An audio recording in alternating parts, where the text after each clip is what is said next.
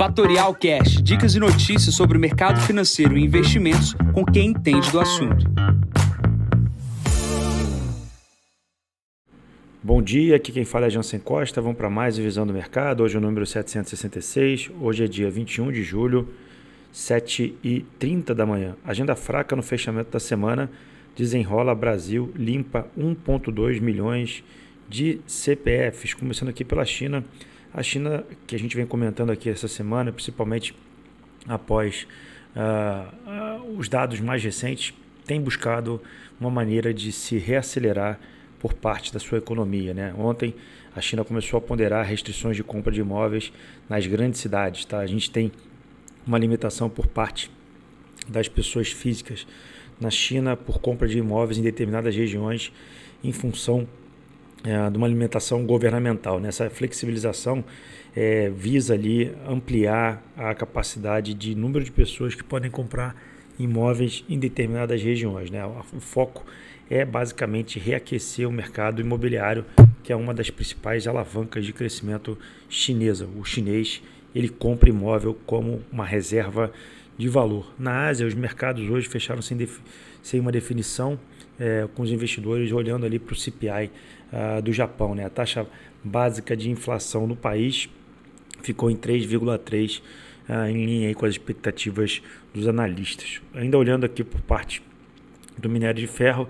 Minério de ferro praticamente estável aqui nessa sexta-feira, cai 0,12%, equivalente aí a 117 dólares e 88 a tonelada. Plano para a Europa, a gente tem aqui vendas do varejo do Reino Unido é, que subiram 0,7% de junho contra maio. Esse número é um pouco acima das expectativas.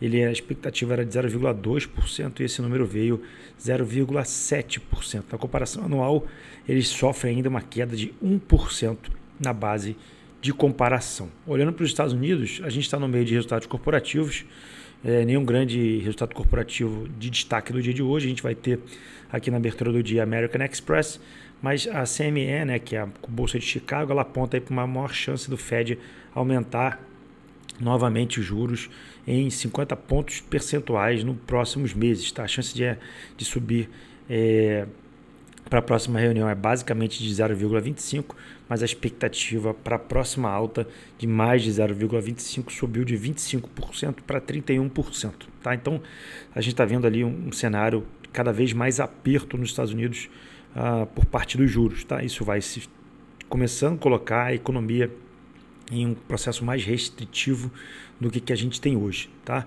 É, bom, enquanto isso, as empresas nos Estados Unidos seguem uh, em bons resultados aqui sendo divulgados. 80 empresas já divulgaram do S&P de 498, 77% delas subiu o seu resultado. Na Nasdaq não é diferente, a gente vê uh, um processo semelhante de resultados melhores do que as expectativas. O que a gente chama de atenção é que indicadores uh, de recessão americana, ou seja, precedentes de recessão, estão cada vez mais se materializando. A gente já falou isso nesses podcasts nessa semana. A gente já chamou a atenção para vocês olharem uh, a apresentação do Kineia e também da WHG, que eu coloquei no, em dois podcasts anteriores. E coloquei aqui mais um gráfico no texto falando sobre determinado mesma situação, ou seja, muita gente dizendo que 2023 está parecendo com 2007, está aqui uma prévia do que acontecia pré-crise 2008, tá? É, então chama atenção aí, obviamente tem no curto prazo aí um certo é, otimismo, mas é, não quero causar aqui nenhum tipo de situação, mas é importante manter os portfólios equilibrados. É, bom, para aqui para o Brasil a gente tem pouca notícia aqui no radar nessa sexta-feira a gente só tem ah, o programa do Desenrola Brasil. O programa Desenrola Brasil limpou 1,2 milhões de CPFs aí nesses quatro primeiros dias. O levantamento é da Broadcast, é, Bradesco, C6, Caixa ah, Itaú fizeram algumas limpezas aí da, da, da, base de pessoas, né? Pessoas negativas até 100 reais praticamente foram retiradas é, do Serasa, né? É, também há também a, a, a, previsão do que o Nubank faça algo semelhante. Tá? É, e outro destaque do dia foi o que a gente comenta, né? as empresas listadas em bolsa têm tido valuations atrativos. A Sinqia, que é uma empresa de tecnologia que tem um setor, no setor de, do mercado financeiro, ela é listada em bolsa e ela foi uh, vendida aí para uma norte-americana. Ela recebeu uma oferta de 20% acima do valor de tela nas ações na bolsa.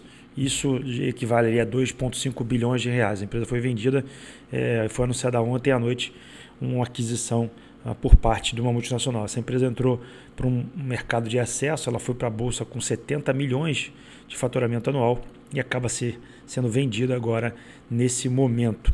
Como eu falei, tem pouca notícia no radar, vamos ter que ficar aí acompanhando o que, que vai sair pelas notícias do dia, porque hoje não tem mais nada.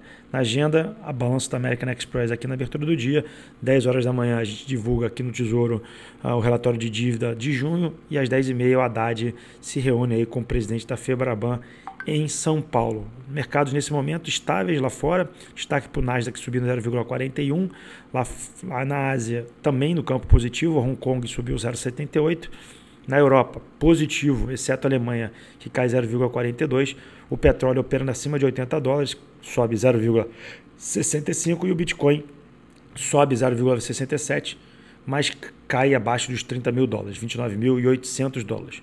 Bom, eu vou ficando por aqui. Desejo a todos uma ótima sexta-feira. Encontro vocês na segunda para mais um podcast da Fatorial. Bom dia a todos, ótimos negócios. Tchau, tchau. E esse foi mais um Fatorial Cash. Para mais novidades e dicas sobre o mercado financeiro e investimentos, siga a Fatorial no Instagram, @fatorialinvest. Para conteúdos exclusivos, entre no nosso Telegram, Fatorial News Informa. Para saber mais sobre a Fatorial, visite o nosso site fatorialinvest.com.br.